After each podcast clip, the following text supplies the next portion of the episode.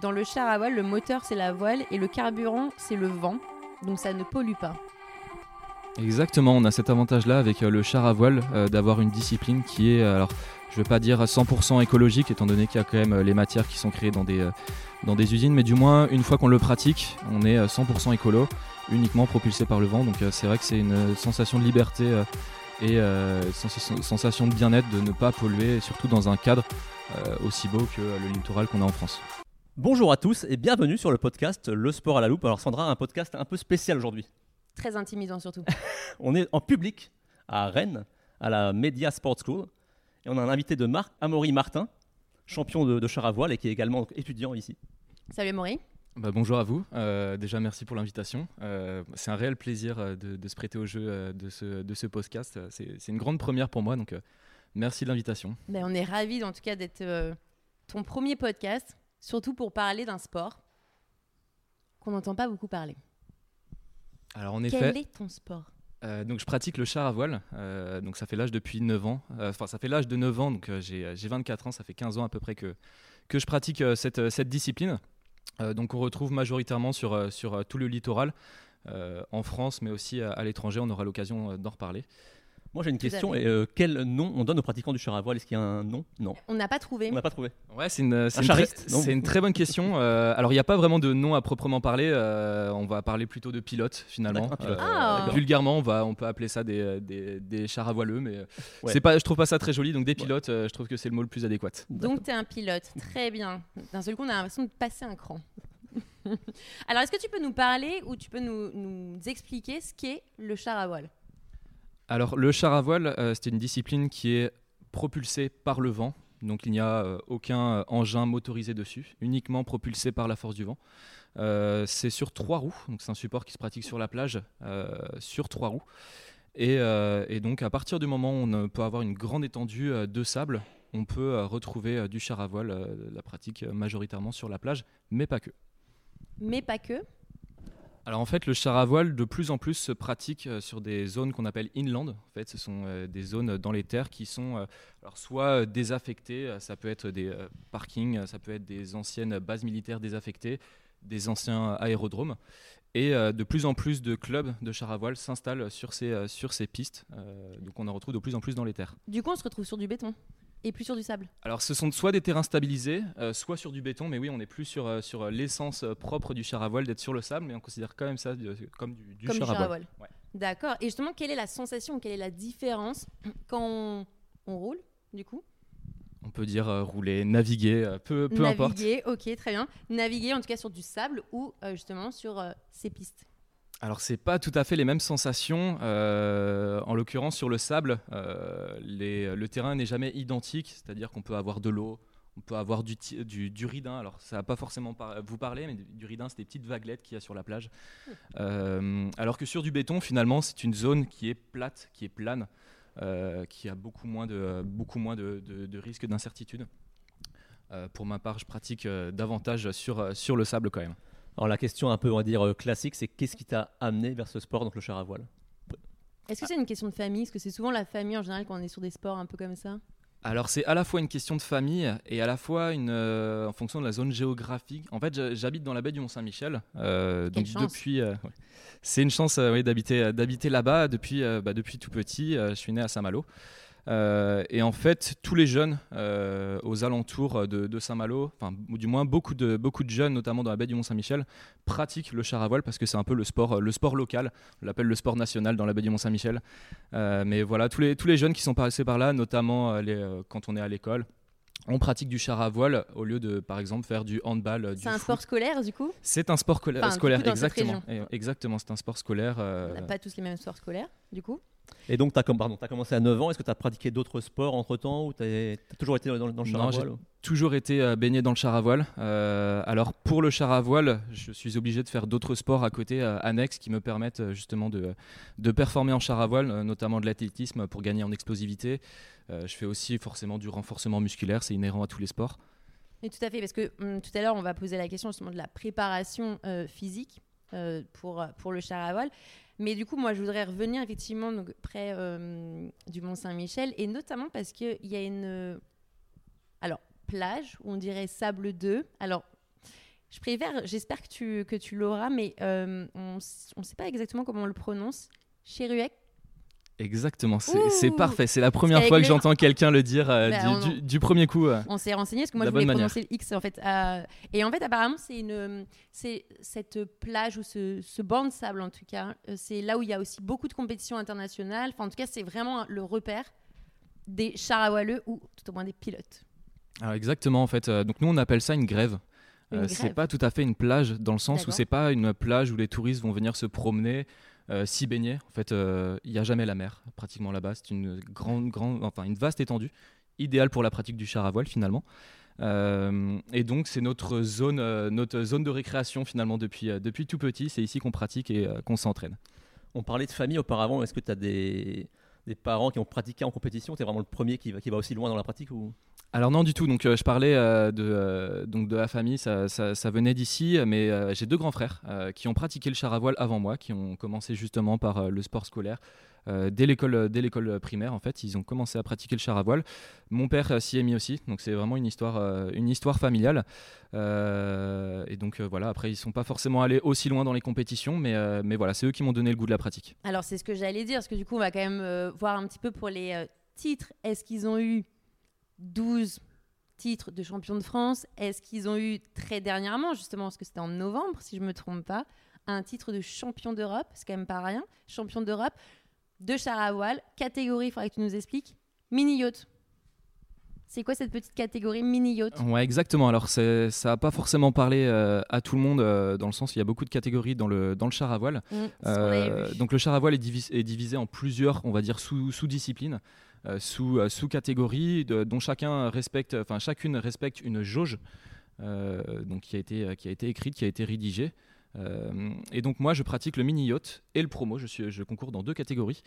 Et euh, donc euh, c'est des catégories qui sont assez différentes d'un point de vue format de course, d'un point de vue euh, euh, technique de la discipline. Moi, c'est un char à voile. Alors, le mini yacht, euh, la, discipline dans laquelle j'ai eu mon titre de champion d'Europe, c'est un char à voile qui rentre dans une circonférence de 5 mètres 60. Après, on va rentrer un peu dans des termes, techniques et qui peut atteindre des vitesses avoisinant les 80 km/h. Tandis qu'en promo, dans ma seconde catégorie, bah, j'ai le record de France à 108 km/h. Pour ce record de 108 km par heure, il est important de préciser que malheureusement celui-ci n'a pas été homologué étant donné qu'il a été effectué durant une compétition. 108 km/h, d'accord. Parce que justement, moi j'avais une question, c'était la vitesse maximum qu'on pouvait atteindre. Alors moi j'étais arrivé à 90 km/h. Non, on en est loin. Alors, euh, dans ma catégorie, c'est 108 km/h. Après, il y a eu euh, des- une équipe d'ingénieurs, des équipes euh, d'ingénieurs qui se sont amusés à, à essayer de, de battre le record du monde de vitesse de l'engin propulsé par le vent. Je vous laisse deviner la vitesse qu'ils ont réussi à atteindre. Plus de 200 J'aurais dit 200 aussi. Plus de 200. 200. Alors, si je dis pas de bêtises, euh, je crois, il me semble que c'est 225 euh, km/h.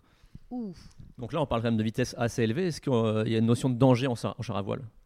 Alors je pense que le- la notion de danger, de risque est un peu euh, inhérent à la pratique. Alors évidemment, on essaye de limiter au maximum les risques et les dangers. On n'est pas là pour, euh, pour, euh, pour se faire du mal. Mais ça reste un sport mécanique avec de la vitesse. Quand on avoisine les 70-80 km/h, c'est assez courant en compétition. On est très proches les uns des autres. On peut être 60-70 à parcourir, enfin à partir euh, en même temps. Euh, on est parfois à moins d'un mètre les uns des autres. Donc euh, forcément, il y a, un risque. Et on est là pour essayer de faire en sorte qu'il n'y ait pas d'accident. Alors, ce qui est bien, c'est que donc ce que j'avais vu et tout à l'heure tu l'as très bien dit, mais j'avais une petite phrase de ton, enfin de ton, du président de la fédération de chars à voile quand tout à l'heure tu disais effectivement, il n'y a a pas de moteur. En tout cas, c'est un sport plutôt écolo, j'ai envie de dire. Et il avait dit, dans le char à voile, le moteur c'est la voile et le carburant c'est le vent, donc ça ne pollue pas. Exactement, on a cet avantage-là avec euh, le char à voile euh, d'avoir une discipline qui est, euh, alors je ne veux pas dire 100% écologique étant donné qu'il y a quand même les matières qui sont créées dans des, dans des usines, mais du moins une fois qu'on le pratique, on est euh, 100% écolo, uniquement propulsé par le vent. Donc c'est vrai que c'est une sensation de liberté et sensation de bien-être de ne pas polluer, surtout dans un cadre aussi beau que le littoral qu'on a en France. j'imagine. Et donc, du coup, si on revient un petit peu sur ton titre de champion d'Europe, alors dans tous les cas, euh, félicitations euh, déjà pour, euh, pour euh, Merci ce beaucoup. titre. Et notamment, du coup, il te donne accès, et je crois que c'est la, donc, pour la première fois, parce que même le titre de champion d'Europe, tu l'as déjà tenté euh, deux fois avant, mais tu l'avais pas eu. Là, maintenant, tu l'as. Et du coup, ça te donne accès au championnat du monde pour 2024. Enfin, ça se déroulera en juillet 2024. Euh, c'est ça, en exact. Normandie. Exactement. Donc, euh, on aura les championnats. Enfin, je suis qualifié pour les championnats du monde. euh, donc, ça aura lieu la première semaine de juillet. Euh, donc, ça à Aromanche, à une petit, enfin une ville, euh, à- s'appelle Annel, c'est juste à côté d'Aromanche. Euh, et donc, oui, ce sera mes- ma première participation lors d'un championnat du monde. Donc, euh, étant champion d'Europe, c'est vrai que euh, j'ai un peu de pression sur euh, les épaules. Donc, euh, voilà, on s'entraîne dur euh, d'ici cette, euh, cette occasion. Ce fait- pardon, excuse-moi. Juste, ce serait sur la même catégorie, euh, la même catégorie mini-yacht Alors, non, là, j'ai été qualifié en promo. En Je promo, vais être qualifié en promo, qui est euh, ma classe de cœur. D'accord, ok. Quand on fait une compétition sur un terrain qu'on ne connaît pas, est-ce qu'on va repérer le- les lieux avant ou comment ça marche ou- Ouais, exactement. Euh, On part euh, quelques jours avant le championnat. Euh, C'est obligatoire. Le terrain est changeant en fonction de chaque plage. Chaque type de plage a un profil. On appelle ça une topologie. Donc on est obligé d'étudier la topologie, voilà, d'aller tester le matériel adéquat, parce qu'on n'a pas forcément le même matériel en fonction de la topologie, en fonction des conditions qui, sont, présentes. Donc on doit travailler tout ça et on le, fait en amont. Tu dis on, mais donc euh, là on te voit en tant qu'athlète, mais c'est quoi le staff derrière? Alors euh, moi j'ai la chance d'être suivi par euh, toute une équipe. Donc c'est l'équipe l'équipe Seagull qui est le plus gros finalement constructeur de chars à voile en France, même dans le monde je pense. Euh, donc en fait, quand je vais en compétition, ils viennent avec moi. Alors euh, je pars aussi avec euh, l'équipe compétition avec laquelle je m'entraîne, euh, forcément. Mais, mais voilà, ils sont là pour, pour m'aiguiller, pour m'aider. Pour, moi, je leur donne des sensations au niveau de, des retours sur mes sensations sur le pilotage du char à voile. Et ensuite, eux, ils vont savoir quel, quel matériel utiliser, qu'est-ce qu'il faut modifier. Euh, voilà, donc c'est un, travail à, à plusieurs, euh, j'ai envie de dire un peu comme, euh, comme dans tous les sports, finalement, on n'est jamais tout seul dans sa, dans sa machine. C'est vrai. Et donc, du coup, est-ce que ça veut dire que le, le char à voile t'appartient? Alors, le char à voile m'appartient. Euh, après, tout le matériel qu'on me donne ne m'appartient pas. Euh, j'ai quand même un char à voile à l'origine qui m'appartient. Et l'entreprise Seagull, tout le matériel qui me, qui me donne, qui- enfin, qui me prête, je l'utilise, je leur donne des retours et ensuite, euh, et ensuite je, le, je le renvoie ou je l'utilise en compétition. Et c'est pas mon matériel à proprement parler. D'accord. Mais donc, quand on dit le char, il- il- enfin, euh, ce qu'on a été regarder justement, c'est quand même pas donné un char. Ah, c'est comme tout sport mécanique, hein, c'est, ça, ça a un Alors, ça certain coûte prix. moins donc- cher qu'une Formule 1, ça, c'est sûr. Bah, c'est pour ça qu'on a, c'est important d'être suivi par des sponsors. Ouais. Mais c'est bah, exactement parce que donc du coup on peut considérer que Seagull sont... est un sponsor en tout cas bien Exactement, ré- c'est, mon sponsor. Ouais. bon donc ça c'est très bien ce qu'on a été regarder c'est 2500 à 3000 euros quand même un char à voile Euh, ça, c'est des chars à voile qui sont pas très chers. hein. alors oui plus bas et ensuite effectivement on avait vu que ça pouvait monter jusqu'à 20 000 euros Ouais, exactement. Ouais. Ça, ça peut euh, très rapidement monter. Alors, euh, moi, je roule pas sur les plus grosses machines. Euh, les plus grosses machines, c'est vrai que c'est assez onéreux euh, et c'est pas forcément ce qu'il y a de plus plaisant à pratiquer. Donc, euh, euh, moi, je roule dans la catégorie qui est la plus présente en France et à l'international. Euh, c'est pour ça que d'ailleurs qu'elle s'appelle la classe promo, promotionnelle, d'accord euh, qui a un, un moindre coût, euh, qui avoisine quand même les 6000, 7000 euros. ah ouais comme Et une petite voiture Quand on commence ce sport, à quel niveau de pratique on va acheter son matériel? On va se dire, je vais ach- maintenant acheter mon char à voile. oui parce que dans le tout début quand tu pratiques effectivement tu le Je l'emprunte. tu le- Ouais, exactement. Alors, ça, dé- ça dépend des fonctionnements des, des centres, des clubs. Euh, certains clubs prêtent les chars à voile du moins jusqu'à 18 ans. C'est souvent le cas. Euh, en France, on a la chance d'avoir des clubs justement qui participent et souvent ils ont des subventions euh, de la part de, l'État et d'autres organismes. Euh, à partir de 18 ans, généralement, si tu veux te perfectionner, euh, au bout d'un moment, tu te rends compte que la limite, ça peut être le matériel. Pas que, mais euh, ça peut être le matériel. Donc là, c'est à ce moment-là que je pense qu'il faut, euh, qu'il faut sauter le pas et commencer à acheter son, son propre matériel. Alors justement donc du coup euh, on a parlé un petit peu euh, partenaire le char et tu as dit que du coup ton le char il est brut et sans peinture pour aller plus vite. Donc c'est à dire que du coup ils sont pas parce que par exemple si on regarde euh, bah, les bateaux quand il y a du sponsor c'est coloré de partout en tout cas il y a y a tout ça mais les chars ils sont principalement blancs. Enfin en tout cas il n'y a pas de décor où tu peux peut-être pas décorer.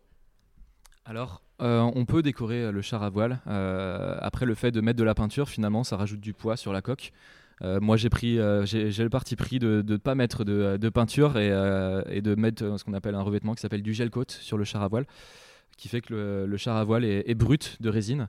Voilà, c'est pour gagner en poids, même si on a une limite forcément à ne pas, à ne pas, à ne pas dépasser. On ne doit pas être en dessous des 50 kg pour le char à voile.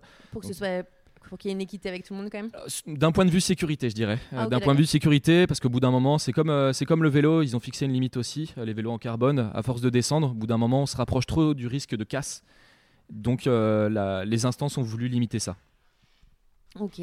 Donc je ne savais pas effectivement que pour la peinture, en tout cas qu'une peinture pouvait euh, potentiellement faire ralentir euh, cette, euh, enfin le, le, le char tout simplement.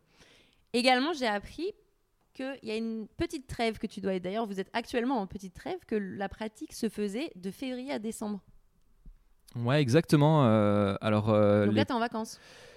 Pas tout à fait, justement. Il y a, il y a l'école à côté, il y a la, la- Alors, je parle juste pour le char, effectivement. Alors, ouais, vacances, vacances de char à voile, on va dire ça, mais pas tout à fait. Euh, on pratique pas le char à voile, du moins les compétitions à cette période de l'année, mais on continue de s'entraîner. Euh, on continue de s'entraîner à la fois en extérieur, à la fois en intérieur, euh, en salle de musculation pour le renforcement musculaire.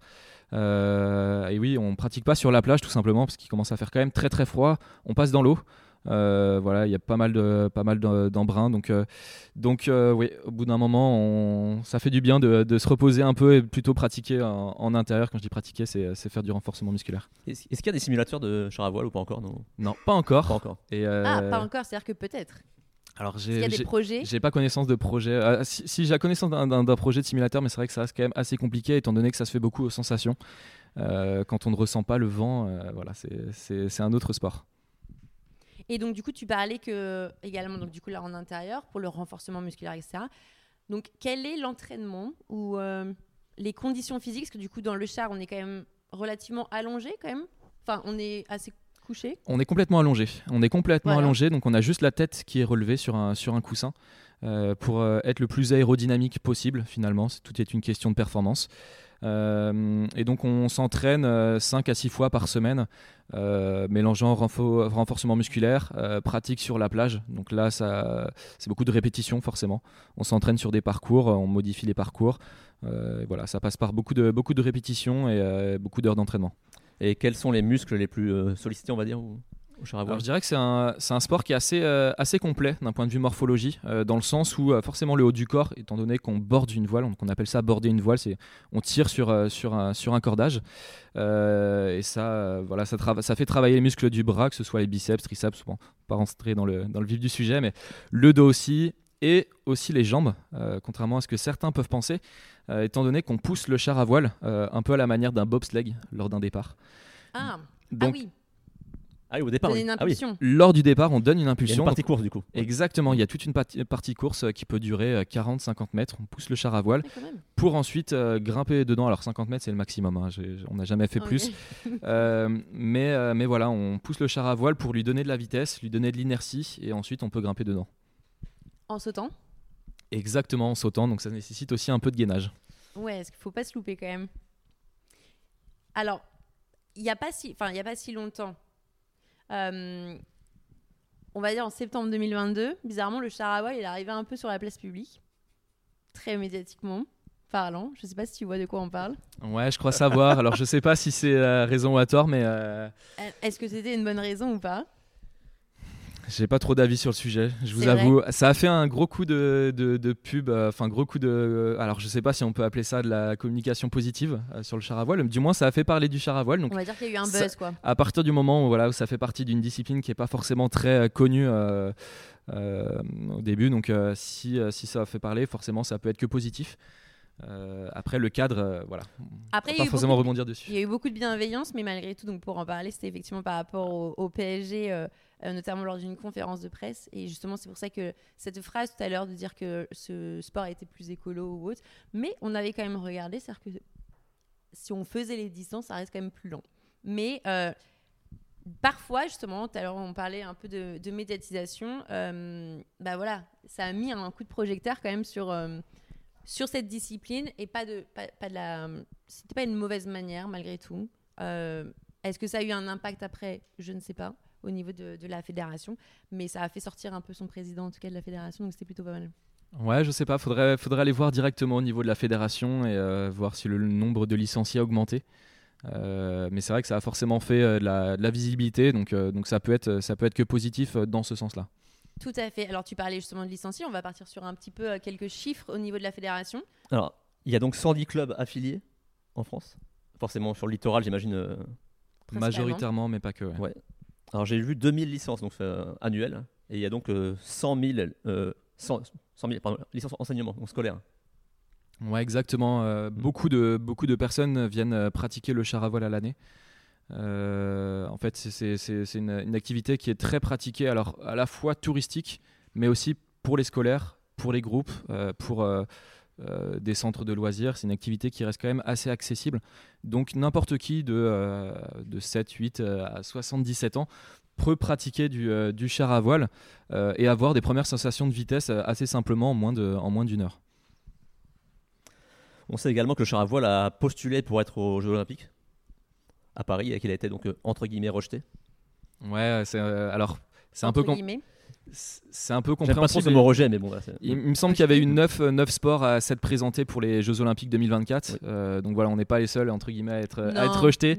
Il me semble que ça a été le breakdance qui a été pris. Euh, on peut comprendre leur volonté de moderniser un peu la discipline, enfin essayer de rendre euh, un peu plus, enfin de, de, voilà, de recueillir un, public un peu plus jeune.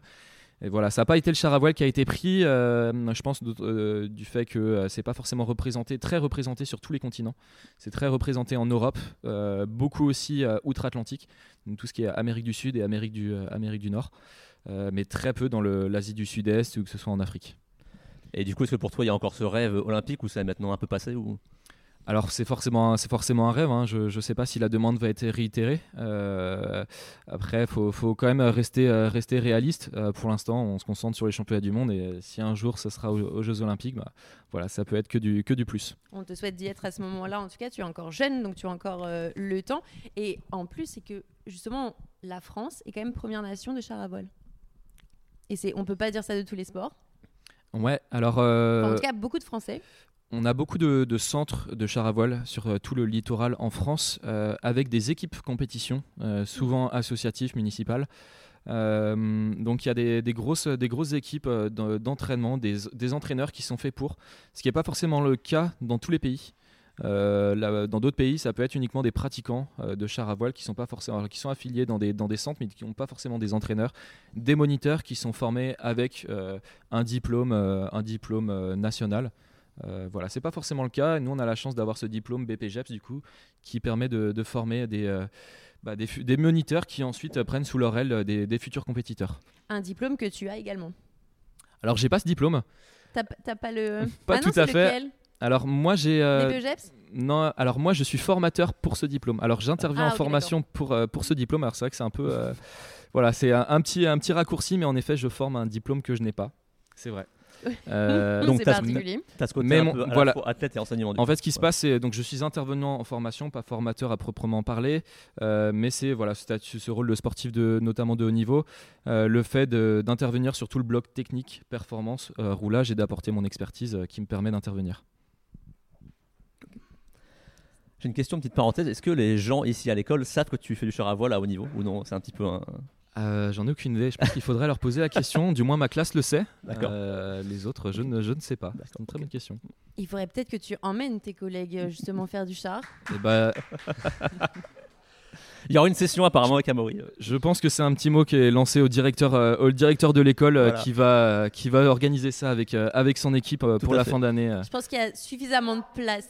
Bah, c'est parfait. c'est parfait, il y a suffisamment de place sur cette plage de Charruet pour aller en tout cas euh, faire du Je pense que tout le monde pourra, pourra être accueilli. Oui.